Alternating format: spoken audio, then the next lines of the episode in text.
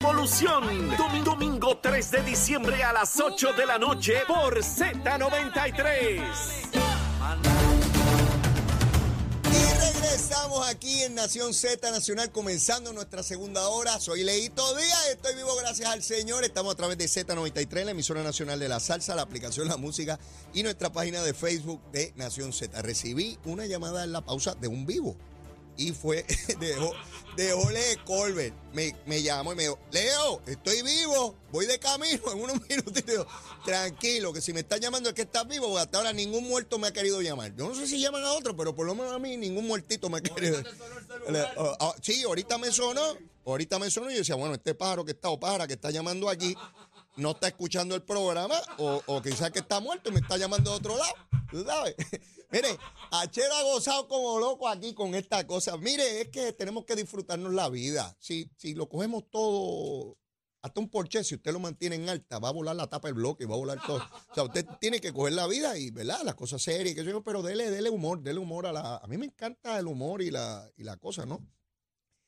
Tengo un montón de invitaciones ya para Navidad. Si usted quiere invitarme para allá, este, yo voy. Olvídese de eso. Yo lo mismo. Mire, bautismo, despedida de duelo, eh, eh, trobar, este, olvídese lo que sea, hacemos lo que sea, este, quinceañero, olvídese de eso, eh, de gratis, yo piso ahí, olvídese de eso, bien chévere.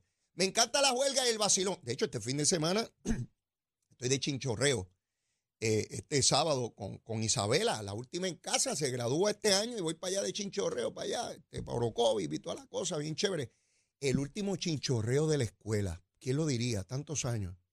Esa es la que queda y ya el año que viene se va a estudiar fuera. Nos quedamos Zulmita y yo. Bueno, así son las cositas, así son las cositas. Tienen que crecer. Los hijos no son nuestros, son de la vida. Nos toca en una etapa darle formación y después encomendárselo a Papito Dios. Y las decisiones son de ellos, ¿verdad? Y las consecuencias también. Obviamente, papi y mami siempre van a estar ahí. Eso, eso es así, mientras, mientras podamos.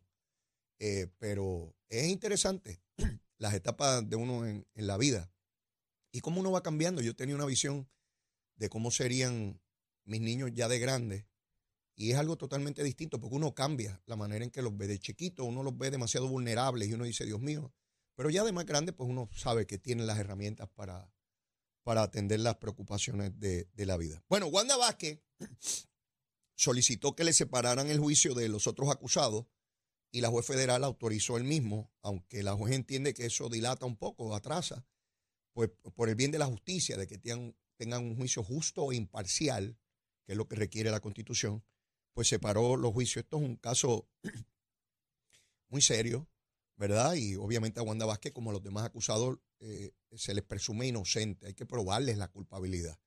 Y yo soy bien celoso de ese parecer.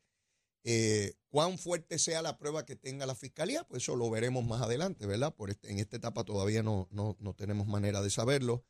Eh, así es que me alegro, me alegro que la jueza accediera a eso para que haya el menor cuestionamiento posible de lo que sea la conclusión del proceso, ya sea culpable o no culpable, ¿verdad?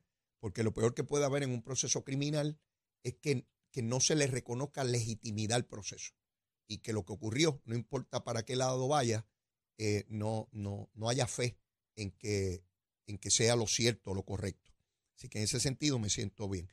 El alcalde de San Juan, Miguel Romero, plantea que va a hacer alguna flexibilización del Código de Orden Público para unas actividades en particular en San Juan, de despedida de año y otros eventos que se van a producir. Está contento el alcalde porque plantea que ha habido una baja en la criminalidad desde que el código se, estableció. Veo muy poco cuestionamiento sobre la vigencia del código y me temo que, que, en efecto va a ser un éxito su implantación. Y en el camino, si hay que hacerle cambios, pues por supuesto, el propio alcalde es el primero que ha dicho que eso no está escrito en piedra, los ajustes que haya que hacer, porque otra vez, y nos ocurría y ocurre en la legislatura, por ejemplo, uno confeccionaba una pieza de legislación, entendía que era maravillosa y cuando se iba a la implantación surgían cosas que no hubo manera de prever al momento de legislación. Y entonces para eso está el proceso de enmiendas, para cambiar una ley eh, eh, que, en, su, en su aplicación pues crea algunos problemas. y porque siempre a la regla general hay excepciones y por eso eh, se busca enmendar. Así que el Código de Orden Público está sujeto a ese mismo proceso, como corresponde. El puente atirantado, mire, probablemente, si no llueve y otros contratiempos que podrían haber, antes del 25 de diciembre, eso ya mismo, estarán abiertos ya dos carriles completamente reconstruidos del puente atirantado. Más de una década ese puente allí con dos carriles cerrados, dos solamente usándose y con la joroba esa de camellos que tenía que podía producir accidente. Pedro Pierluisi empezó a arreglarlo y empezaron la folloneta. Mientras estaba dañado nadie fastidiaba. Tan pronto empezaron a arreglarlo, entonces el culpable era Pierluisi. Que el culpable sí es que lo está arreglando. Para que usted vea cómo son las follonetas aquí en esta isla. Puede estar mal y a nadie le preocupa. Tan pronto llega alguien que lo quiere arreglar, empiezan las follonetas y la gritería. Que por aquí no, que por allá sí. Bla, bla, bla, sí, sí, eso es como, bueno, no voy a decir nombre, pero uno va a arreglar algo y entonces no quiere que, que, se ensucie ni, ni, que pase nada. Bueno, si lo están arreglando, ¿cómo rayos lo vamos a arreglar? Sí, porque hay gente que, ah, el expreso está malo y tiene unos carriles malos y se me rompen los aros del carro. Tan pronto el gobierno cierra el carril para arreglarlo. Ah, ahora hay más tapón. ¿Cómo rayos? ¿Por qué hacen esto? Que mira, bueno, pájaro, porque hay que arreglar el expreso y algún inconveniente tiene que haber y sufriremos por un momento. Ah, ¿por qué no lo hacen de noche? Porque salen una cantidad excesivamente alta de dinero. Ah, que lo hagan de noche, que en vez de trabajar de día, ah, pero son los mismos que no quieren trabajar de noche si se los piden. Sí, porque qué bueno es exigirle a otro y uno no hacer nada. Que trabajen de noche.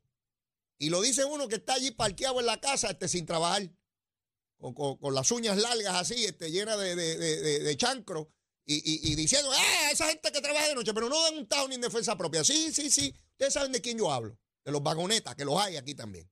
Los vagonetas. Hay que hacer y hay que hacer y hay que hacer, pero no disparan ni, ni en defensa propia. Pues allá está, el puente atirantado debe estar en cualquier momento eh, eh, abierto ya dos carriles como corresponde. Estoy loco porque estén los cuatro y poder darme una vueltita por allá. El alcalde está contentísimo porque ciertamente hubo un impacto al comercio, ¿no? Eh, de la zona y a los residentes que tenían que estar tantas horas, pero ya eso está a punto de solucionarse como corresponde. Mire, quería hablarles también sobre el asunto de la planta de AES. Esto es una planta que produce energía eléctrica, es privada, por allá eh, en, Guayama. Esta, esta planta eh, tiene serios problemas económicos. Hay una evaluación por el negociado de energía en términos de la contratación y procurarle unos recursos para que pueda seguir operando. Esta planta eventualmente debe eh, trabajar con energía que, no sea fósil, que no sea petróleo. Eso es un proceso que va a tomar un tiempo. Pues ya hay unos sectores diciendo que es que van a aumentar la luz y que esto es una trampa y que están escondiendo. Y ya está Eva Prado por ahí con un revuelo porque hay que buscar la manera de llamar la atención, ¿verdad? Y formar una folloneta. El gobernador explica que esto no tiene que ver nada, nada con aumentar la tarifa. Y entonces se quejan de que el negociado de energía y que esconde las cosas. Bueno, se enteran porque está el negociado de energía. No es por otra cosa que se enteran. Pero eh, vuelvo y les digo, ya veremos el proceso al final, a ver si se aumenta la luz o no y a ver quién decía la verdad y quién no la decía. Pero aquí está, y está vivo, ¿sabes? Aquí está Ole Colbert. Ole, ¿cómo tú estás? Saludos, Leo, Achero. Buenos, días. a todos los amigos de de Nación Z. Un placer estar aquí, como todos los jueves. Mira, Ole, yo tenía un vacilón. Escuchando, yo tenía un vacilón antes de la pausa. Porque escucho y hasta leo periodistas, gente seria que yo aprecio mucho y, y respeto que escriben, y fulano de tal que escribió tal cosa antes de morir. Y bueno, pues antes de morir, pues después de muerto nadie escribe, ¿verdad? Digo que yo, sepa. y entonces, y fulano de tal que cantó esta canción en tal sitio antes de morir. Pues bueno, pues, ¿sabes? Ese énfasis en que antes de morir hicieron esas cosas y en el camino, mientras estoy diciendo eso, me llama alguien. Yo digo, bueno, este o no está escuchando el programa o está muerto y me está llamando, me está llamando a mí. Entonces en el vacilón dijo, bueno, debe estar Jorge Cole por ahí, a menos que se haya muerto y no va a poder llegar, porque la última vez que vino fue porque estaba vivo. Este, pero gracias a Dios está aquí y está saludable, caramba, y muchos años de vida, por supuesto. Oye, la última vez que hablamos, pues eh, no estaba la candidatura de Jesús Manuel todavía en el panorama. Ya hay primarias a la gobernación en el PNP, en el Partido Popular primarias a comisionados residentes dentro del PNP, primarias a la gobernación en, dignidad Eh, y en un proceso que todavía no sabemos bien cómo se va a, decantar eh, del coágulo, como yo le llamo, de Victoria Ciudadana y, el PIB. Hasta ahora, de lo que yo, y vi tu columna en el periódico El Vocero, donde hablas de la experiencia y, y, hablas de la juventud y haces unos contrastes. Interesante tu columna, invito a que la lean en el periódico El Vocero. Eh, la discusión que yo he visto hasta ahora, Jorge, por lo menos, y, luego iremos sobre los otros partidos, pero en el Partido Popular, eh, no escucho ideas. Veo hoy una, un artículo en el periódico El Nuevo Día, que también invito a que lo lean, donde habla y la frase que utilizan es discreta gestión legislativa de, de ambos candidatos. Yo planteaba que esa agenda discreta legislativa va a ser la base del PNP contra estos dos candidatos a la gobernación, porque ambos han estado en mayoría. Eh, presiden comisiones importantísimas en ambos cuerpos legislativos. Y yo hubiese esperado de ambos que en su salida, digo, Jesús Manuel todavía lo puede hacer en el momento que radique, que es en Barceloneta, pero vamos, se ha ido en una discusión de quién es más pobre y quién tiene el origen más humilde. Que, eso, eso, es importante, no estoy diciendo, no estoy solayándolo, pero eso no, eso es colateral, no, no es la esencia de, la cosa. ¿Cómo tú comparas esto, esto que, que se añade hoy de la discreta gestión legislativa frente a lo que tú planteabas en tu columna de juventud y experiencia? Pues mira, eh, en primer lugar, eh, me parece que la, como señalaste al principio, ya las cartas están sobre la mesa de los quienes van a ser los candidatos y las primarias, excepto dos candidaturas que no sabemos todavía, que son quién va a ser el candidato a la gobernación por el movimiento Victoria Ciudadana, eh, y el candidato comisionado residente por el Partido Independentista Puertorriqueño. Esas son las dos figuras, los candidatos de agua. Como en Plaza Sésamo, eh, esas son las dos figuras que faltan. Que faltan, de rompecabezas. Ah. Todos los demás ya sabemos quiénes son, eh, incluyendo el compañero de papeleta de Jennifer González, que sale ya hoy, finalmente, que era más o menos lo que se había estado mencionando. Así que ya está el cuadro de candidatos. y, es una campaña extensa, estamos hablando más o menos siete meses de aquí a allá. Y, es una, una, campaña para todos los que van a primera que se va, eh, a mi juicio, eh, va a ir avanzando eh, y con mucha intensidad a partir, a mi juicio, después de Reyes, después del 6 de, enero, porque ahora viene un periodo un poco que la gente pues y siempre está en otros asuntos. Y siempre, es así. Ahora, sobre tu pregunta, cuando yo leí la noticia y veo que según ¿verdad? La, la, editor, la, línea editorial del periódico de que hay una discreta aportación legislativa, pues hay que definir a qué se refiere, porque si es a cantidad de medidas, por ejemplo, si es numéricamente, o si es de contenido, porque te voy a dar un ejemplo.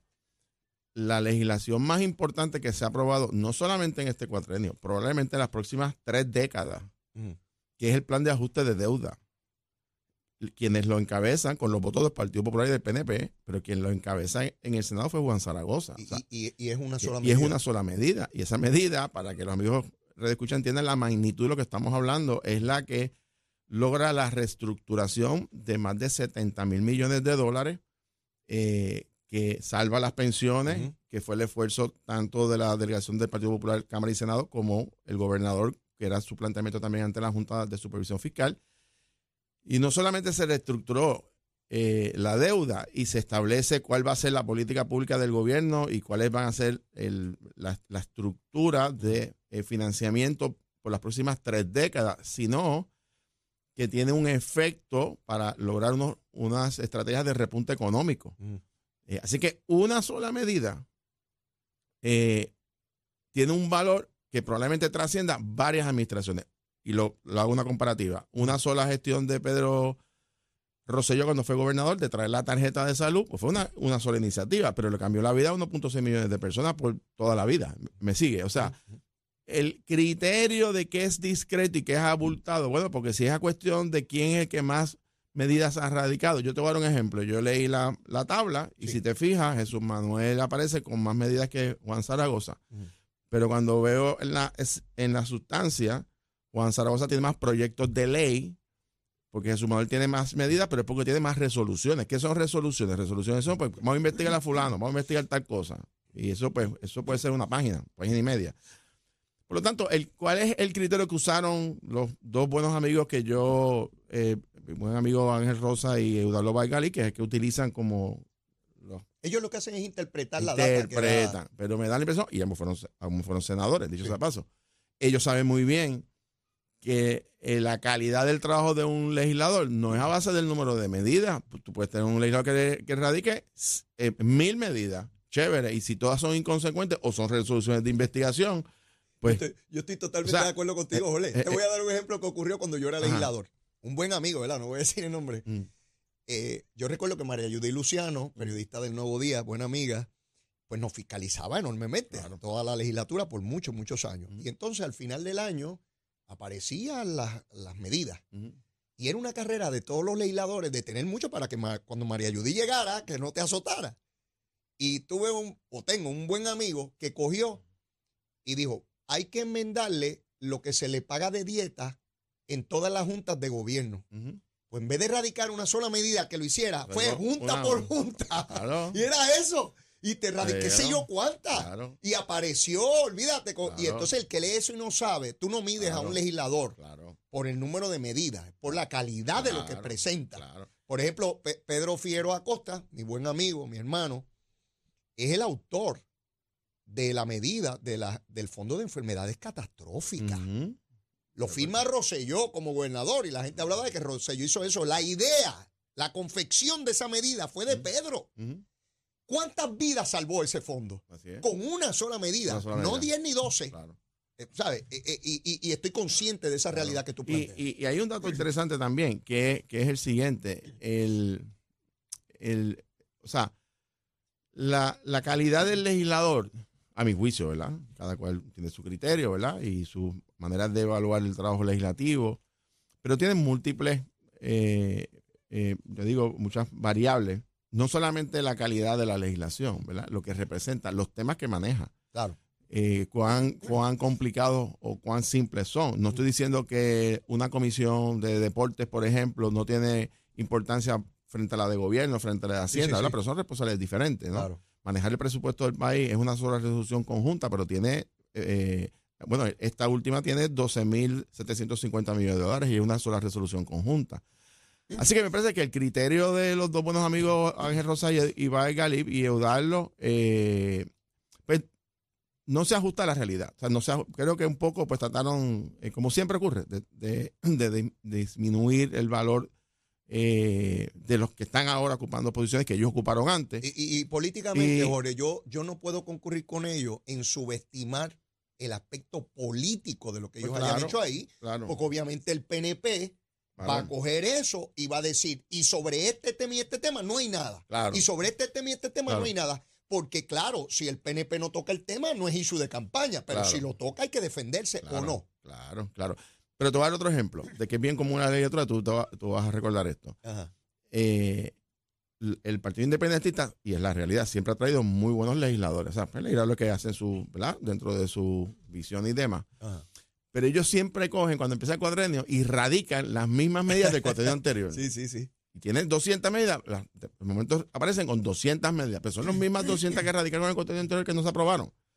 Eh, así que Eso eh, es común. Eso es, eso es común. muy común que pasa en la legislatura, en el Congreso pasa también, Igual. cuando hay cambio de Congreso. Así que, eh, ¿cómo uno debe evaluar a un legislador? Bueno, por supuesto que el trabajo legislativo, las comisiones que presiden o, que donde, o donde participan, eh, la calidad de la legislación y, y, la, y como tú bien señalas, a qué cantidad de personas tú puedes impactar con una legislación o puedes cambiar. Eh, pero eso es parte del debate y le corresponde tanto a Zaragoza Mira, como a Jesús Manuel y- y- eh, hablar de, de sus responsabilidades claro, en sus comisiones legislativas. y ¿no? hay muchas aportaciones que no hay manera de documentarlas. Claro. Y te voy a dar ejemplos. Yo estuve en reuniones donde vi a Bobby Resach y a Miguel Hernández Agosto revisando legislación. Y las aportaciones de aquellos dos machos, digo, de aquellos dos legisladores, no debo hablar eh, Ujú. machistamente, este, eran increíbles. Estábamos hablando de dos personas sumamente inteligentes, con un conocimiento legislativo vastísimo, que podían ver una pieza de legislación y señalar enmiendas que se incorporaban y nunca el nombre de ellos salió en nada porque no, ellos no eran los autores de la medida. Correcto. ¿Cómo tú mides esa aportación? Claro, ¿De qué manera tú mides eso? Claro. Porque eso no se conoce allá afuera. Claro. E- Eso está ahí, parte del proceso de la discusión. Jorge, ¿qué enmiendas tú propones aquí? Pues Leo, mira, creo que se debe eliminar esto porque contradice aquello otro. Deberíamos incorporar esto. ¿Cómo tú mides eso? ¿Qué- co- en un análisis periodístico, científico, si tu nombre no va a salir en ningún sitio, Jorge. Claro, claro. Ah, eh, Por, eso te digo que eh, es, es un era un ejercicio relativamente sencillo meterte en el sistema de registro de, de medidas, eh, lo que se llama el trámite legislativo a través de la Oficina de Servicios Legislativos, contar el número de medidas y decir, ah, bueno, ya, eso no es. O sea, yo creo que, que ahora le corresponde a Jesús Manuel y a Zaragoza claro. hacer su, ¿verdad? Eh, como está haciendo el gobernador, por ejemplo, con su, con su proyecto como gobernador, como hacer comisión residente en, en lo que está haciendo la- en Washington. O sea, cada uno de ellos en la, en la fase de la campaña irá, presumo yo, ¿verdad? Atendiendo cuál ha sido su récord y cuáles han sido, cuáles son sus prioridades. Pero tu pregunta iba dirigida a la comparativa de, de la primaria popular, de la juventud y la experiencia. Sí, sí, lo que escribiste. y- y- y a lo que voy es, usando eso como punto de partida, es que esta, esta es una primaria interesante en el Partido Popular, eh, porque en efecto se ha marcado Mm. eh, desde inicio de la campaña de qué se trata esto. O sea, básicamente ambos candidatos. Jesús Manuel, desde que inició su campaña, o ya no de ahora, desde antes, ha estado planteando que él es parte de la, lo, lo que él llama la fuerza nueva. Eh, y ha sido. Y, él y- quiso eh, él proyectarse de esa manera. Exactamente. Él se ha proyectado de que él es parte de una generación que viene a entrar a asumir los roles de liderato del Partido Popular Sí. Eh, eh, como un cambio generacional. Y eso está muy bien, porque la renovación en los partidos y los jóvenes siempre son importantes. Eh, y yo pienso que cuando Juan Zaragoza marca entonces su punto de partida, que es la experiencia, contrarresta, ¿verdad? Ese es, ese es la, convierte en, muy hábilmente en esta primaria en dos elementos fundamentales. Primero, Leo, y aquí viene, aquí vienen los detalles, ¿verdad? De estrategias de campaña.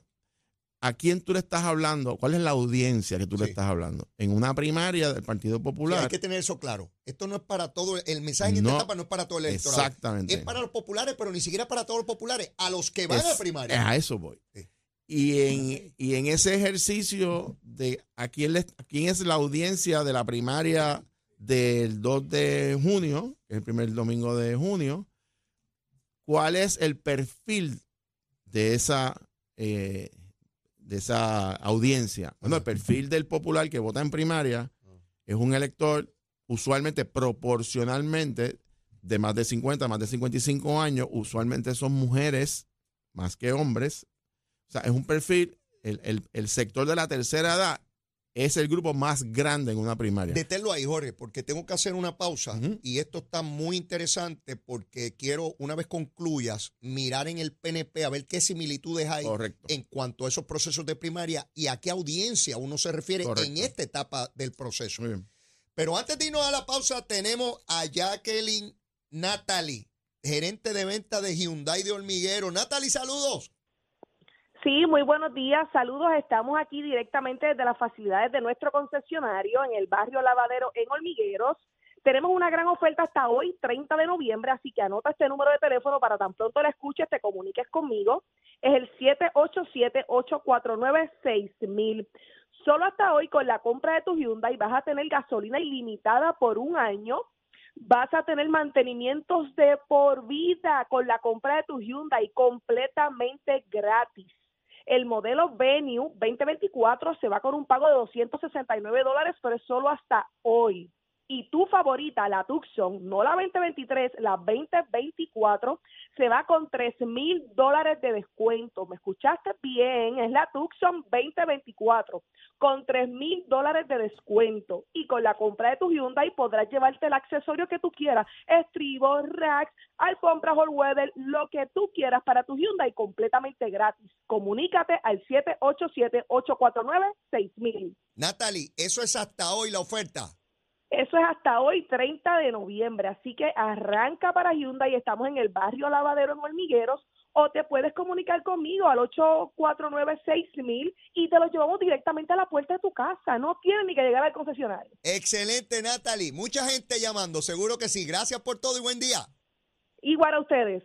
Ahí escucharon, ahí escucharon, gerente de venta de allá, rapidito, el 849-6000. Y usted tiene, mire, gasolina y por ir para abajo y servicio en cantidad. Esa oferta, mire, tremenda. Tenemos que ir a una pausa y luego de la misma, la recomendación de almuerzo que viene Jorge Colbert. Mire, para los que están vivos, esta recomendación de almuerzo para los que están vivos, ¿sabe? Los otros no pueden comer de esto. Ok, estamos en Z93, llévatela, chero.